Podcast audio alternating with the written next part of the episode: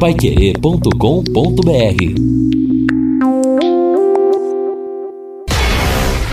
querer.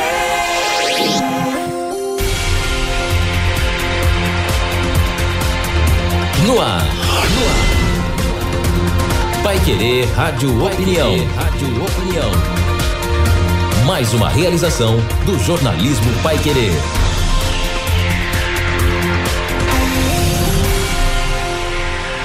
Vamos então, meus amigos da Pai Querer 91,7, começar o primeiro Pai Querer Rádio Opinião especial do ano de 2021. Na primeira parte, conforme nós já anunciamos, vamos conversar com o Major Sérgio Dalbem e a segunda parte, o Lino Ramos conversando com Leonir Batiste, coordenador estadual do GAECO no estado do Paraná. Major Dalbem, prazer em tê-lo aqui. É o primeiro do ano, Major. Tudo bem? Passou bem?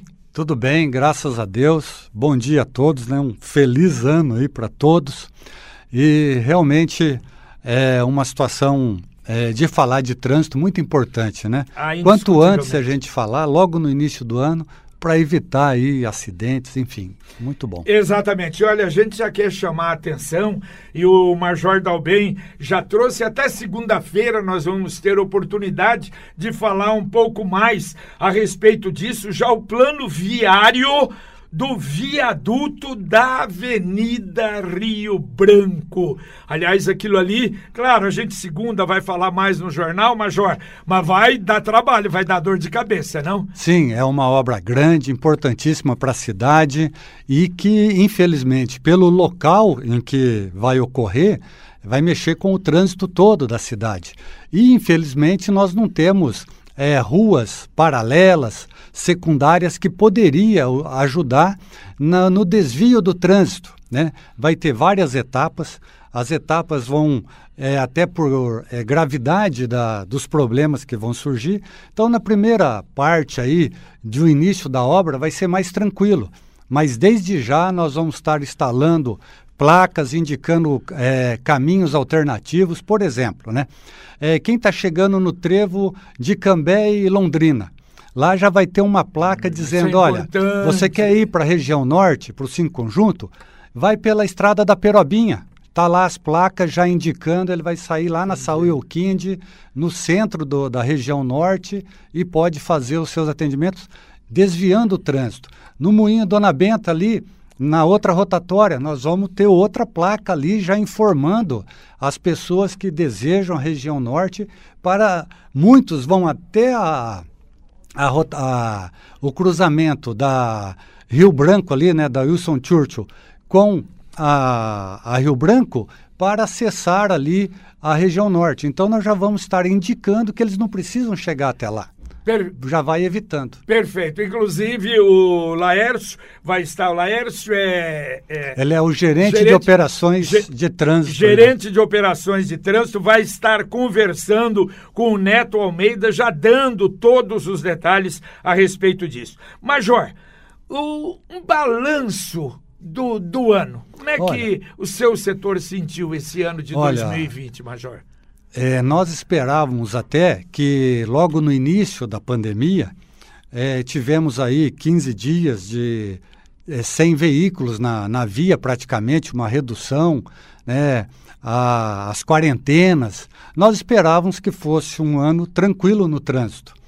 E, infelizmente, nos surpreendemos agora no final como um trânsito tão ou mais violento do que todos os outros anos que nós passamos. Nós temos uma redução, né, temos a estatística até novembro, um fechamento da estatística, onde nós tivemos aí eh, 500 acidentes a menos do que o ano de 2019. Então você calcula que se diminuiu 500 acidentes aí a menos de 3.100, nós tivemos lá 2.600 acidentes mais ou menos este ano, ah, os óbitos deveriam eh, proporcionalmente diminuir também. Mas não, para você ter uma ideia, fechamos novembro de 2020 com 62 óbitos. E novembro de 2019, com mais acidentes, 62 óbitos. Então, é, Talvez não teve acidentes diferença. mais graves. Mais graves. Mais graves. Porque a, o óbito está diretamente ligado com a gravidade do a gravidade. acidente. Agora, eh, Major, isso estaria ligado ao problema do desligamento dos radares, o senhor acha? Olha, com certeza, eu tenho essa visão pelo seguinte: o radar é distribuído na cidade toda. Então, é, você está circulando pela cidade, você passa num radar na 10 de dezembro, você passa num radar na é, Saúl Elquinde, num radar na Avenida Inglaterra, é, na, enfim, na Arthur Thomas, você praticamente tem os radares distribuídos, ele faz com que a velocidade média da cidade seja em torno de 50 km por hora. Então você vai segurando o trânsito. As pessoas vão tendo a rotina e a consciência de que por tudo tem a fiscalização. Quando você tira isso e junto com a pandemia, de que é, as escolas não estão funcionando, isso diminui uma circulação de veículos em torno aí de uns 20%, porque todo bairro tem escola.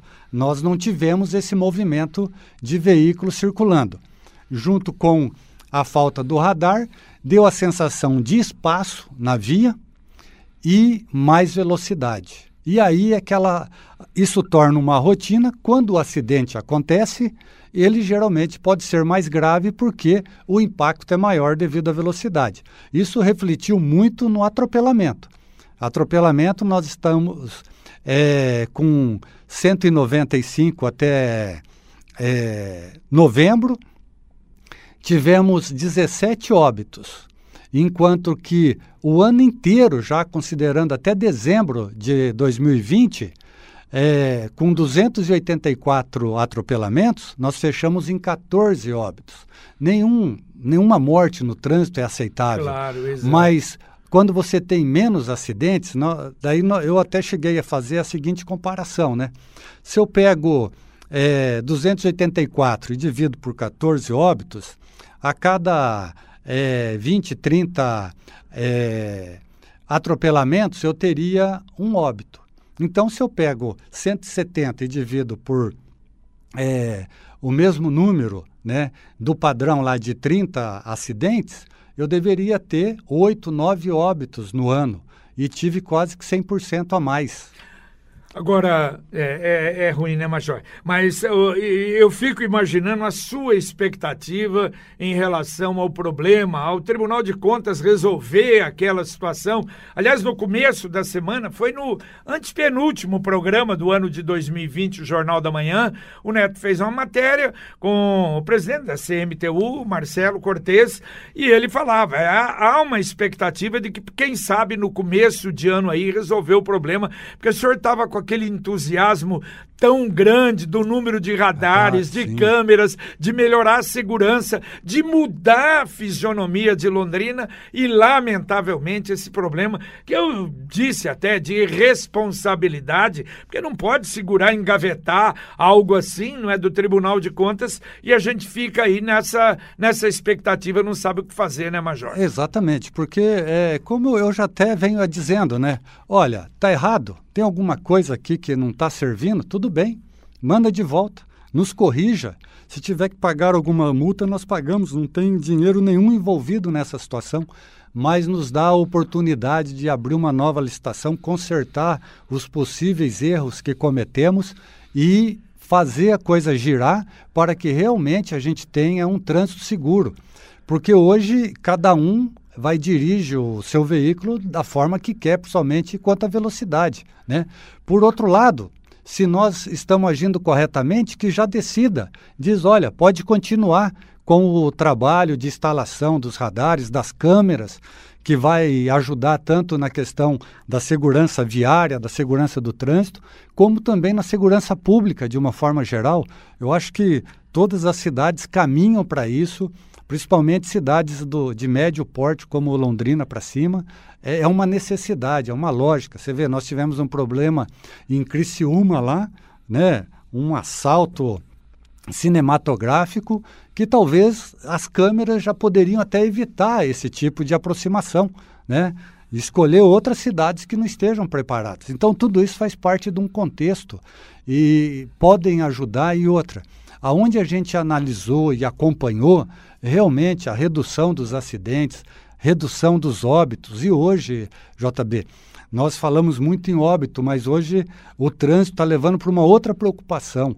Os deficientes físicos e os paraplégicos, tetraplégicos é, permanentes. E pegando jovens aí de 30 é. anos que vai viver numa cama mais 50 anos. E principalmente motos, né? Acidentes principalmente motos. motos. É terrível. Agora, bom, Major, e com referência a semáforos, previsão para esse ano de mudança, de melhoria na Sim. sinalização semafórica? Também, nós estamos já, adquirimos já um, um lote bom de semáforos.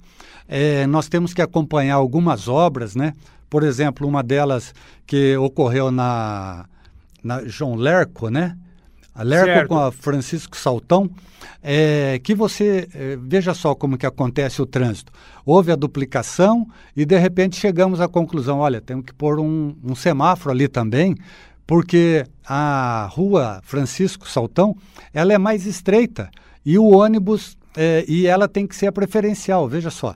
Ela tem que ser a preferencial porque se a Avenida Lerco for a preferencial. Ah, agora eu lembrei, lá perto aqui, da Unopar. Perto da Unopar. Do lado de cá, tá certo. É, o ônibus, na hora que vai fazer a curva, e se travar o trânsito, ele fica no meio da esquina, não deixa ninguém passar. Então, Entendi. Então você tem que levar isso em consideração e ali, por exemplo, vai ter é, um conjunto semafórico. Já está lá, né? Só já falta está, ligar, né? Isso, nós estamos tomando todas as medidas para ligar. Então, esse, esse equipamento que nós compramos para instalando aonde já precisava e os novos é, locais de obras que estão precisando. E mais alguns é, controles que eles chamam para substituir aqueles semáforos antigos é, eletromecânico e mecânico que nós temos na área central, que é uma plaquinha que você vai substituindo e ele vai melhorando é, a.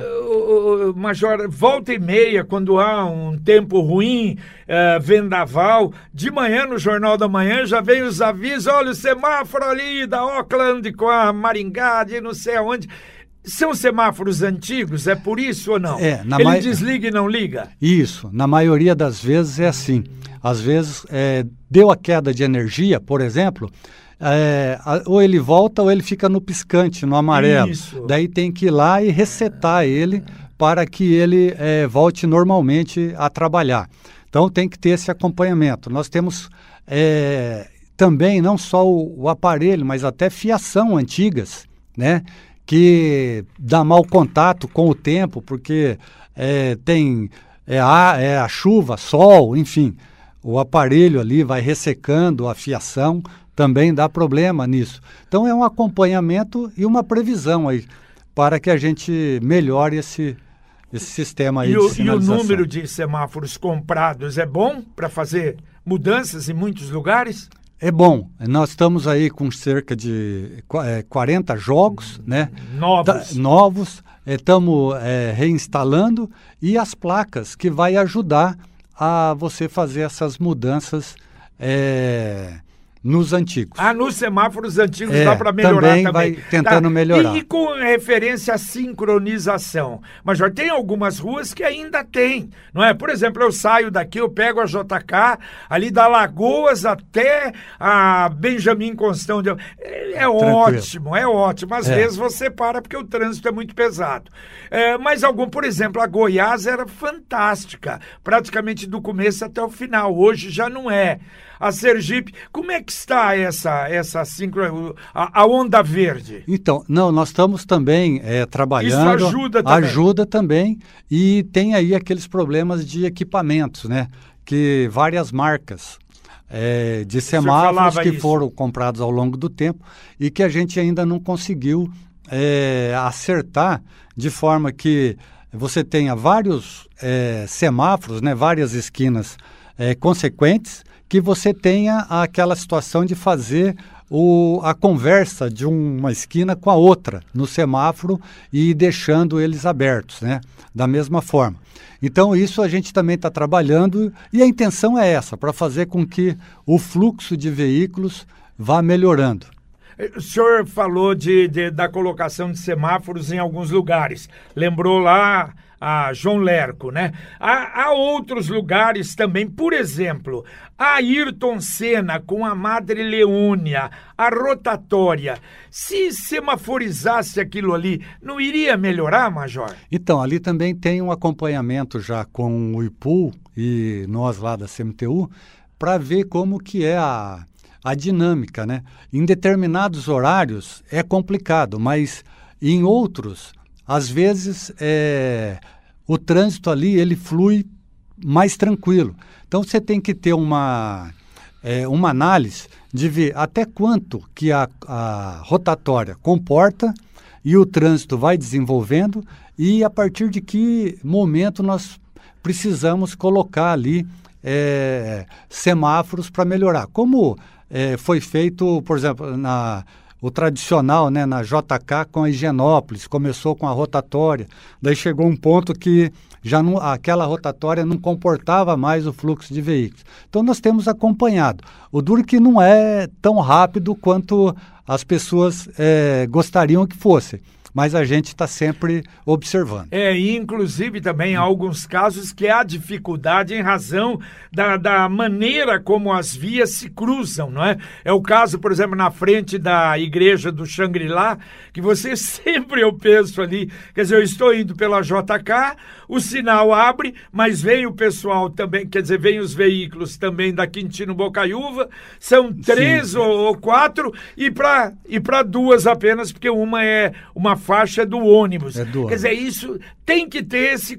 Ali é cuidado e, e, e sinalização horizontal, né? É, e, e, paciência, né, isso. Jota? Porque ao longo dos anos aí, praticamente a frota vai aumentando, na média, entre 5% a 7% todo ano. Então, é mais volume de veículos circulando, as ruas não mudam, nós chegamos nesses locais em que há três, quatro vias que se cruzam e daí você é uns minutinhos para cá, aquela que tem mais fluxo, uns segundinhos para cá que tem menos fluxo, e a gente vai trabalhando dessa forma. Vocês têm acompanhado o que está acontecendo na Ayrton Senna, na descida, ali para entrar à direita na Bento Mais? É incrível. Outro dia eu estava no meio, porque eu ia reto, certo. esperando o sinal. O cidadão que estava da esquerda ia entrar à direita na Bento Munhoz. Dizer, pô, mas ele errou, tudo bem, faz a rotatória Olha. inteira e pronto, não teria problema nenhum. E quem vai entrar à direita, é, tem, você nota às vezes uma dificuldade incrível. Seu jeito chega ali e ele cruza realmente. Houve acidentes ali já, Major, ou não? É, não, que chegou ao nosso conhecimento, não, mas a gente é, formalmente, né, através de boletins, não mas nós tivemos é, informações de usuários ali, ó, pequenas colisões, traseira entendi, e tal, que é, foi fechado, entendi, é. até porque, é, como foi sinalizado ali, a, o pessoal entrar à direita, aquela faixa exclusiva, praticamente para quem vai acessar a, a direita, né? É, a pessoa está na fila, ela vê aquela faixa livre, ela não quer saber ela entra ali, lá embaixo ela. Que ela vai ver. Vai se tocar Exato. que. Então, o, o Major, até cheguei num dos programas fazer um comentário. Que a gente, por exemplo, você vai em São Paulo. São Paulo na, na Marginal Pinheiros. Eu vou querer entrar na Bandeirantes. Já uns 500 metros, atenção, faixa 1 é, e 2. Nós não vamos chegar vamos, a isso vamos. de ter uma sinalização também, aquela sinalização forte no ar, para chamar a atenção mais, de não, maneira mais incisiva. É, com certeza a gente vai partir para isso mesmo, porque a gente vai vendo ah, essas necessidades, Jota, e vamos correndo atrás. Né? Infelizmente estamos é, com essas dificuldades, mas acredito que a gente vai chegar assim. Como a gente estava falando, por exemplo do viaduto lá. Sim. Já antecipadamente colocar placas de advertência e nesses locais, é, pelo menos de você ir alertando os motoristas: ó, oh, você vai entrar à direita, permaneça à direita. Lembrando que a faixa da direita é só para a conversão à direita. Se vai seguir em frente. Nós fizemos isso no viaduto da 10 da de 10 dezembro. De dezembro então vai ajudando. E tem vários outros locais, por isso que às vezes a gente emperra. Né? E aí entra também a equipe Nessa pandemia, a equipe da CMTU, nós temos um grupo de pessoas também é, já com a idade é, de 60 para cima, é, alguns com morbidades. Então, foi meio reduzido a nossa equipe esse ano. Isso dificultou na questão dos trabalhos, porque é, menos um é, faz falta, claro. principalmente quando você trata de é, mão de obra qualificada. Agora, Major, um outro local. É, até ouvintes, eu não fui lá pessoalmente, não passei por lá, mas ouvintes falando que estão fazendo alguma coisa ali na Charles Lindenberg, ali exatamente, que é um local de estrangulamento ali, principalmente quando abrir, não é, o Arco Leste. O que, que está sendo feito ali? Bom, ali nós estamos preparando, né? A Secretaria de Obras está preparando. Tinha um canteiro em forma de triângulo, é, até pelo congestionamento de veículos que tinha lá. É, nós fiz, fizemos um estudo lá através do, da Secretaria de Obras e da CMTU para fazer uma conversão ali. É, quem vem na margeando ali o Arthur Thomas, para ter acesso a 10 de dezembro com a Portugal, ele vai, nós vamos colocar um semáforo ali, de forma que discipline o trânsito para facilitar é, essa convergência. Ele pegando, por exemplo, de tá sentido bairro é, 10 de dezembro, ele vai chegar naquele cruzamento, vai ter um semáforo, ele vai pod poder acessar. Quem vem do lado lá do aeroporto, para cá. É, não, é, o maior problema que nós temos é quem vem do bairro ali, margeando, o São Fernando. De é, ah. porque nós temos quem está descendo a Charles Lindenberg isso, isso, em direção, isso, que é o maior lembrei. fluxo. E às vezes trava quem está vindo do São Fernando, ali do, do, é, do tiro de guerra, por exemplo, ele vai, ele para ali. Então daí vai ter um semáforo que vai disciplinar quem vem pela Charles Lindenberg, alguns segundos, e quem vai entrar da, eu esqueço o nome ali da, da marginal do, do Arthur Thomas. Entendi. Mas quem vai acessar a Charles Lindenberg vai ter um tempo semafórico ali e vai facilitar este é, fluxo de veículos, porque hoje está na mais no cavalheirismo ali, né? chega a, a, como a preferência de quem vem pela ah, Charles é, Lindenberg, é, as pessoas não, não conseguem ter acesso. E horário ali. de rush é terrível. É Bom, terrível. Aquilo ali só vai resolver quando lá na ah, frente ah, fizer uma obra, não é passar por cima ali, é, da, ali... Da, da 10 de dezembro, mas é uma coisa que a gente sabe vai demorar. É. E ali vai ter esse paliativo do semáforo para agilizar. E dá, o bom do semáforo é que você dá um tempo, né? de preferência para cada um dos lados. Isso agiliza. Você deixa passar 5, 10 carros de um lado, fecha, 5, 10 carros do outro, é melhor do que você não ter condições de passar. Certo, nós falamos de Arco Leste, lá quando chegar, lá e já está terminando, né, para chegar lá na, na, na BR-369, ali é, é, serviço de vocês ou já é da concessionária? Como é que vai ser ali? Porque ali não vai, não vai ter passagem subterrânea, não vai ter nada, não é? É, ainda ali, é, a concessionária, né, ela tem, é o mesmo é, domínio do DR, por exemplo. Então, o DR é a rodovia mais a marginal e mais 15 metros para dentro é, dos terrenos ali. Então você tem a rodovia, tem a marginal e mais 15 metros dos lotes lindeiros, como nós chamamos ali. Aquele trecho é da, é, da concessionária. É da Econorte. É, da Econorte. Nós estamos numa ponte ali perto dos predinhos ali Isso. do Colégio Politécnico ali, né? É, da Universidade... Universidade Tecnológica. Tecnológica. É, quando terminar ali a obra da ponte, vai ser rapidinho já chegar ali no, na rodovia e daí vamos ver como vai finalizar aquela entrada ali. Vai ser uma beleza ali. Sim, né? vai tirar um todo local, um fluxo grande de veículos. Bom, Major, nós estamos, o prefeito, na, no último programa do ano, não é? sábado passado, aí falou do, desse projeto para coibir escapamento de motos, de carros, que isso é uma coisa que todo mundo reclama.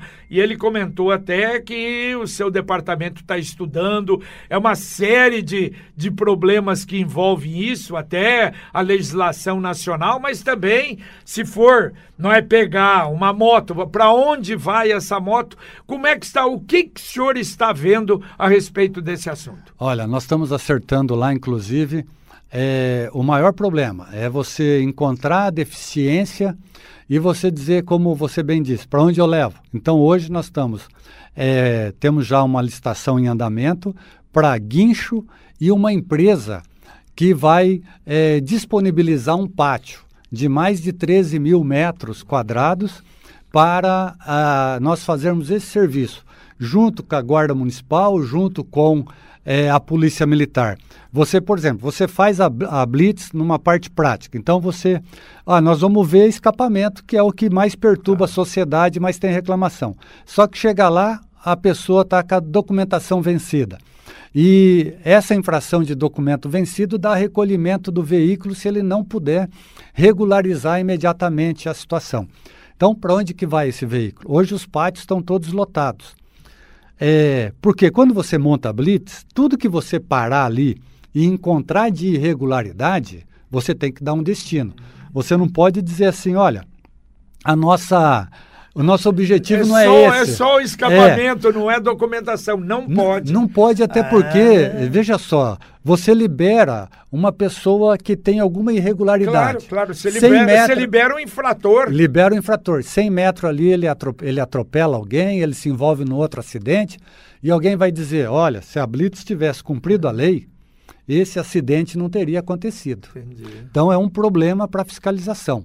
Mas com a situação da estrutura do pátio, isso vai estar tá ajudando muito, porque nós vamos. A intenção é ter quatro guinchos à disposição, tanto a Guarda Municipal como nós lá e a Polícia Militar estando fazendo as suas fiscalizações, encontrando irregularidades, constatando ali o defeito do escapamento, né, que é escapamento podre, defeituoso, sem o miolo, furado, as mais diversas irregularidades com defeito no escapamento, cabe já o recolhimento do veículo imediato. Então você passa, põe no Entendi. guincho, leva para o pátio, a empresa administra, tem as taxas que eles vão pagar posteriormente, a multa, perde pontos na carteira. Então nós estamos quase terminando esse dizer, já essa atividade para o próximo ano já entrar com a fiscalização realmente é, valendo, Entendi. para que nós é, façamos todos os aspectos da, é, da fiscalização. Né? Você faz a abordagem, é, vistoria, encontra irregularidade, faz o recolhimento e o veículo só vai sair do pátio na hora que tiver regular. regularizado. Claro que isso vai custar, mas a multa também, Sim, tem pressão. E, e vai, é, vai ficar por conta do usuário, praticamente, né? Claro. A empresa, ele vai ter que pagar para a empresa as taxas ah, de, de, de, de, mano, de, de, é, guarda diária, do, diária, diária ah, seguro, entendi, né? Pode entendi. ser que pegue fogo. A gente já trabalhou na, na Polícia Militar. Pois é, o senhor conhece bem e isso, né? tem todos o, quando você tem um pátio, você, você imagina lá, você leva carro novo, carro velho, carro que foi batido e não foi consertado, as mais diversas. Então, todo cuidado é pouco porque entra um veículo lá, de repente tem um vazamento de combustível que não foi percebido em cima da bateria, tem algo, e da hora que você menos espera tem um início de incêndio, de incêndio lá. lá. Então a empresa tem que cuidar disso. Também. Perfeito. O, a expectativa da população é muito grande em relação a isso. O prefeito diz que quer, no momento em que tiver não é, a coisa definida, já enviar esse projeto. O senhor acha aí que não demora muito, não? Não, nós estamos aí com as empresas já apresentando uh, né, as suas demandas lá. Perfeito. Assim que tiver já é, regularizado essa situação o quanto antes. esse é um problema né, que depende de muita documentação. Nós já queríamos para. É, claro. Em outubro já está pronto. Infelizmente, uma empresa recorre, a outra. Enfim, todo aquele trâmite burocrático da, é, de uma é, licitação. Mas assim que tiver pronto, já vamos para a rua e vamos começar a trabalhar. Perfeito. Major Sérgio Dalben, olha, mais uma vez, muito obrigado pela sua presença aqui e a gente espera estarmos juntos aí durante todo o ano. É um setor super, ultra fundamental e importante, o setor de trânsito, e a gente Claro, deseja muita sorte ao senhor, que continue com esse trabalho, a sua equipe dedicada também, que a gente possa ter aí nesse 2021, porque a gente tem um desafio, né, pro, pro prefeito, uma segunda administração melhor que a primeira. E eu acho que o trânsito precisa realmente de investimento e precisamos melhorar. Muito obrigado pela sua presença, viu, Major? JB, eu que agradeço aí o convite. Realmente é um ano aí de que nós temos aí vários projetos para colocar em prática no trânsito para melhorar. Acredito que vai ter é, bons frutos e a equipe da CMTU é excelente, o pessoal trabalha muito bem. É, temos um presidente que nos dá muito apoio e vejo que é, é a atividade, né? O trânsito é a vida da cidade nós vamos estar aí trabalhando sempre para isso. Tá certo. Muito bem, muito obrigado, Major Sérgio Dalbem. Bom, terminamos a primeira parte do nosso Pai Querer Rádio Opinião Especial e agora é com você, meu caro Lino Ramos. Legal, JB. Então agora a gente vai para a nossa segunda etapa deste Pai Querer Rádio Opinião Especial, o primeiro do ano de 2021, e vamos falar do trabalho do GAECO, do Grupo de Atuação Especial de Combate ao Crime Organizado. E estamos falando aqui de corrupção. Participa conosco o coordenador estadual do GAECO, o procurador Leonir Batiste. Interessante que, no final de 2020, o Tribunal de Contas da União, o TCU, divulgou uma informação de que, apesar da pandemia, das dificuldades, o ano que passou foi mais propício à corrupção, ou seja, houve mais casos de corrupção. Doutor, de fato, esta é a percepção? Bom dia. Bom dia. É, essa, sem dúvida nenhuma, foi uma percepção de caráter geral até confirmada pelas operações que vários órgãos fizeram, especificamente na área da saúde. Né? Então, inevitavelmente, foram com contratos com regras especiais, sem aquela burocracia controladora, muitas vezes até excessiva, eu reconheço, né? mas o certo é que muitos aproveitaram-se da situação e, portanto, isso gerou aumento da corrupção. Parece sim ser um senso comum. Incrível que esta questão emergencial ela foi criada para dar um atendimento mais prático, ou seja, comprar insumos, seringas, medicamentos, mas a coisa desandou. É, é o que tristemente tem sido uma marca do nosso país. Né? A gente não pode, obviamente, dizer que em todos os lugares ocorreram, ocorreu isto, né?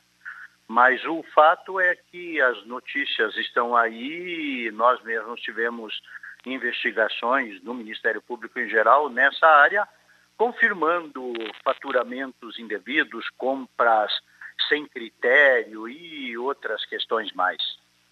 E a que o senhor atribui, com a experiência que o senhor tem, a que o senhor atribui esta ganância, esta sede desses agentes públicos, mesmo sabendo que existem regras pré-estabelecidas e a lei propriamente dita?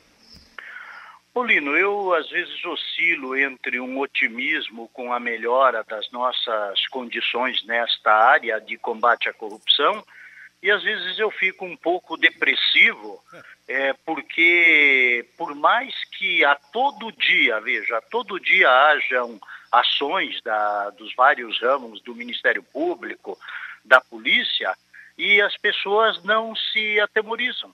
As pessoas não se atemorizam, isso perpassa normalmente, infelizmente, para falar na área municipal, perpassa por secretários, perpassa por servidores e perpassa pelo próprio prefeito, pela sua omissão, pelo seu assentimento, e é isso que nós temos vivido. É, parece que é um destemor. Eu, eu, eu acho que o, a, a visão que eles têm é de que, olha, é, pegaram aqui, a colar, etc., mas eu não vou ser atingido, então manda pau.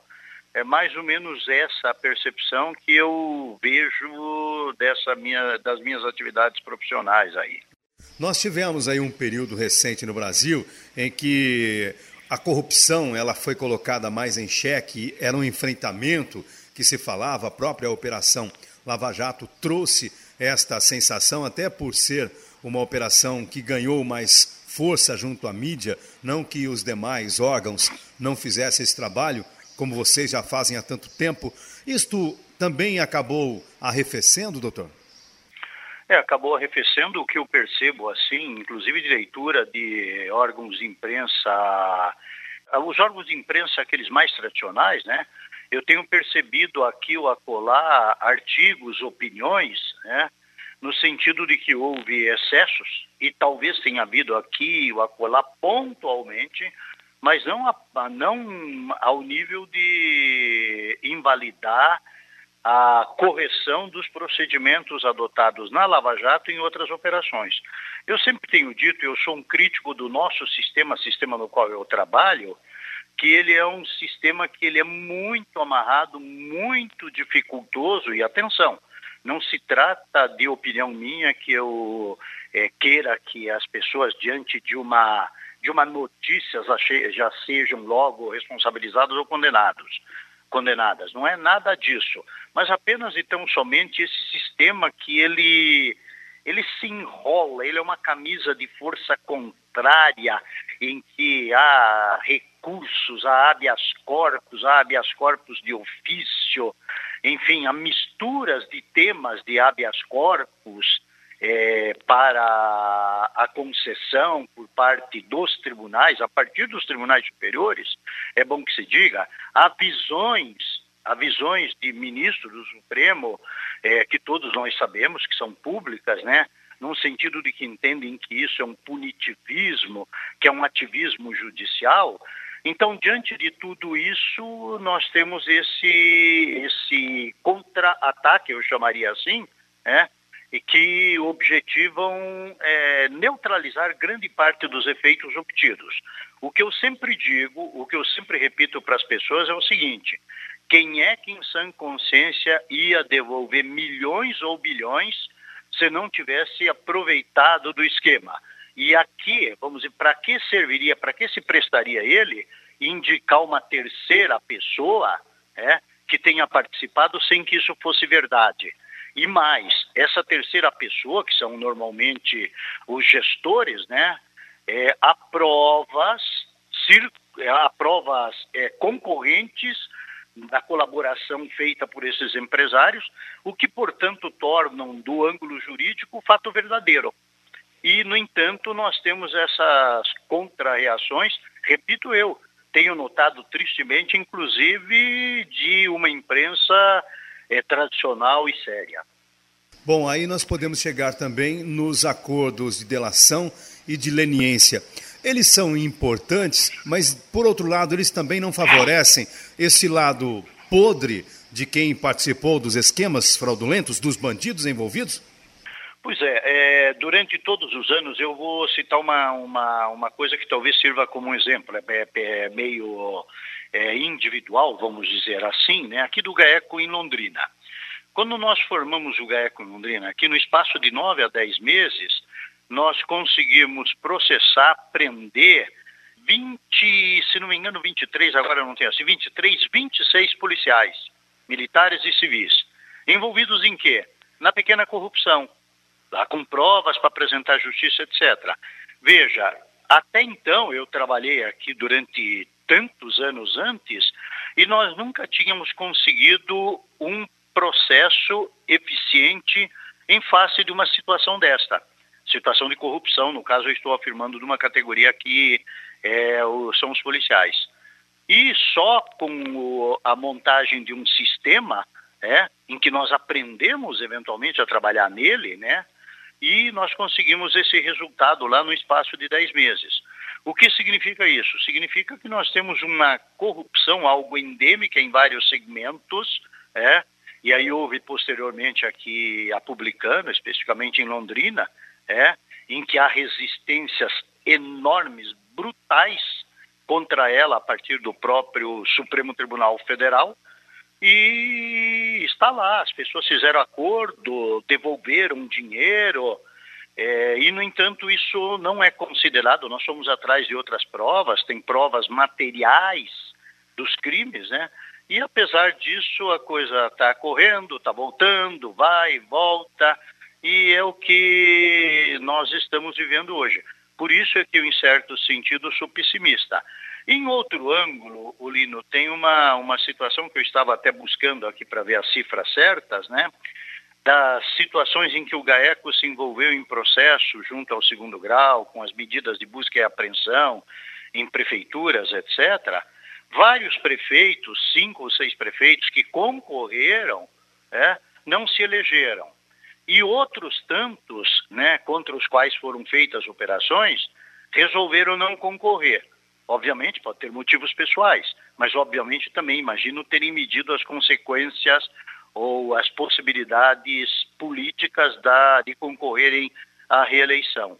Então eu observo, pelo menos isso para mim é um alento, né? Eu observo que a população é, de alguma forma está considerando que há um quê de verdade, né? Elas não, não acompanham, obviamente, tudo, não há como eu apresentar as provas numa assembleia de condomínio, né? as provas são apresentadas à justiça, é? Mas de qualquer modo a população tem entendido que o trabalho é sério e quando a gente apresenta alguma coisa, é, não é porque a gente criou ou sonhou à noite. Entendo. Há um senso, talvez comum, de que o STF, especialmente, mas também o STJ, são entraves no combate aos corruptos. Isto, de fato, é uma realidade ou é o senso comum? Bem, parece-me ser uma coisa real nestes casos de corrupção. O exemplo maior é a maior operação de, do mundo de combate à corrupção, que foi a Lava Jato, é, que sofre, então, contra-ataques, que sofre, aspas, correções. E atenção, eu não vou dizer quem sou eu para me atrever a criticar ministro do Supremo, são as percepções do nosso sistema legal. E aí ocorre que é, desface aquilo que já estava posto com grandes fundamentos jurídicos. O, o, direito, quando a gente trabalha no processo, ele tem uma lógica, parece que não, mas ele tem uma lógica. Às vezes nós não, não nos conformamos com aquele resultado. É de respeitar. É aquela história da pessoa, é condenado uma vez, duas vezes, confirmada três vezes, ele ainda acha que ele é injustado. Isso é um direito psicológico da pessoa mas enquanto sistema, é, ou seja, sistema que é, ajusta a nossa vida social, o processo ele tem que ter uma consequência. A consequência é condenação, absolvição, quando as provas forem suficientes, e aí dar o, a, a certeza para o resto da sociedade que nós temos um sistema jurídico que é o que opera, que é tido como razoável, vou falar assim, diante das circunstâncias sociais. Então, quando nós temos a partir dos elevados tribunais as fundamentações é, de, especialmente, travar o processo, é? Veja, eu vou citar um exemplo individualizado. Quando existe o processo que envolva prefeito, o prefeito tem prerrogativa do foro. Aí começa-se a discutir desde que aquela pessoa que foi no Ministério Público falou: olha, doutor, ali promotor de interior, está acontecendo isso. Ele pega, dá uma olhada, e busca alguma busca algum fundamento daquilo para confirmar em fontes até públicas como concorrências, licitações na prefeitura, e aí ele manda para a Procuradoria de Justiça para entrar com procedimento no tribunal. Pois isso começa a ser discutido. Quando tem uma, um secretário e o prefeito, o secretário fala que o foro dele era no, na comarca e não junto do tribunal.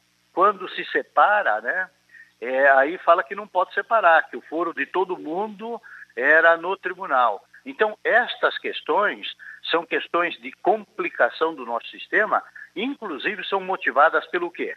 Motivadas pela existência de um país continental e de uma federação. Até uma outra questão, né?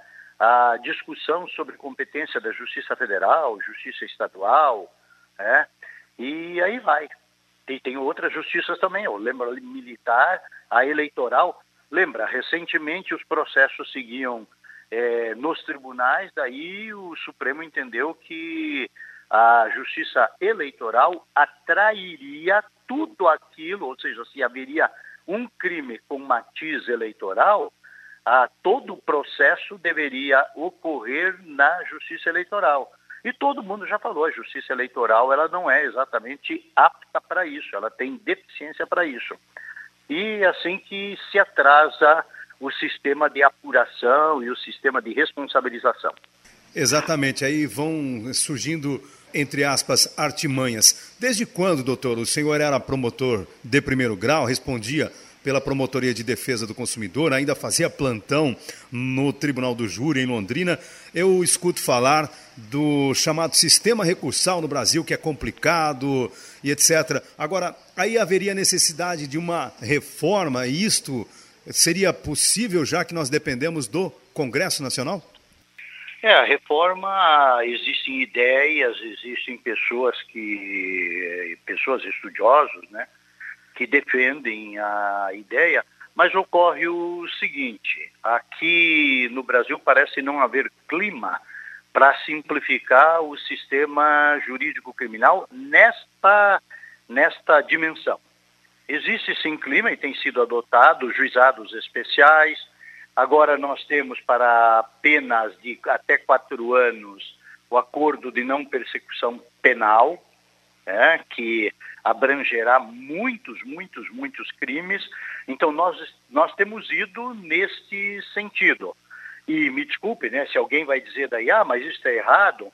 Não, não está de, de todo errado. Muitos países têm adotado essa postura de simplificar as simplificar até as consequências penais, esse acordo de não persecução, é exatamente não fazer o processo mas é, já antecipar uma espécie de pena que não é a prisão.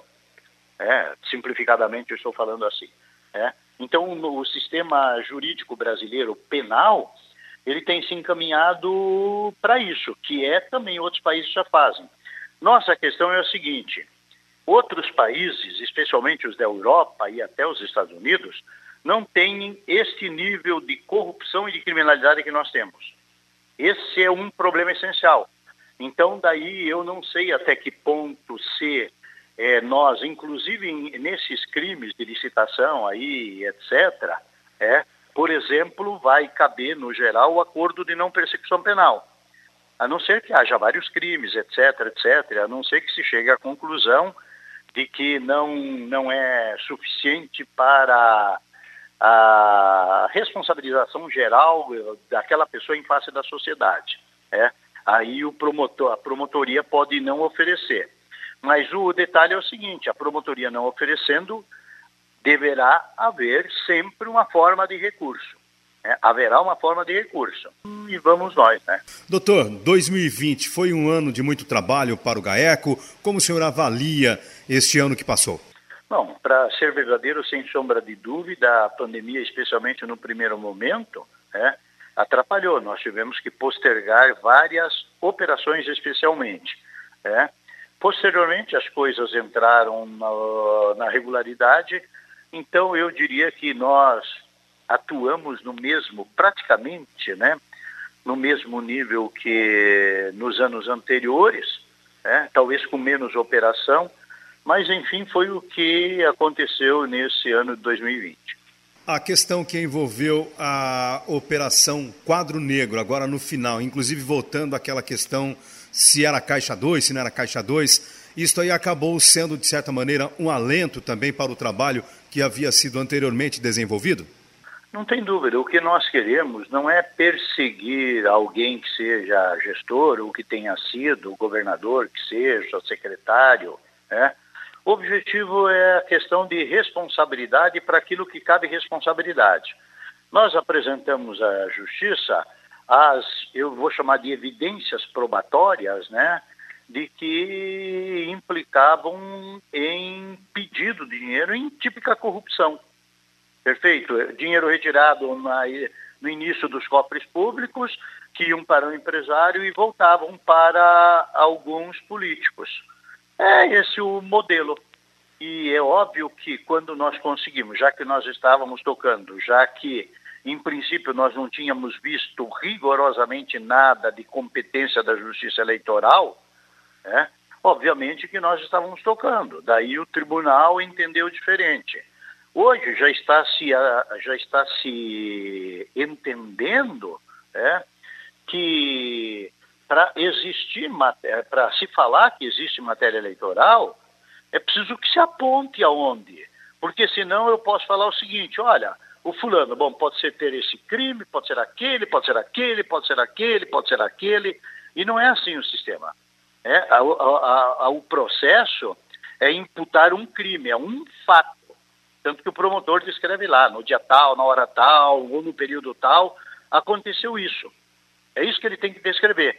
Para a parte dizer o seguinte: eu não estava lá, não era eu, não foi eu que fiz, ou isso não aconteceu. Esse fato não, o promotor não, não viu corretamente, ele não aconteceu. Esse é, esse é o sistema. Mas, obviamente, nós aqui é, estamos prosseguindo persistentemente no caminho das pedrinhas, né? Joga 10 pedrinhas ali, a gente vai e recolhe. Daí joga 25 lá à frente, daí recolhe. Depois atrás de um, põe um toco, atrás do toco, 360 pedrinhas e ainda um sabão. É mais ou menos isso. Entendi. Esse é o sistema.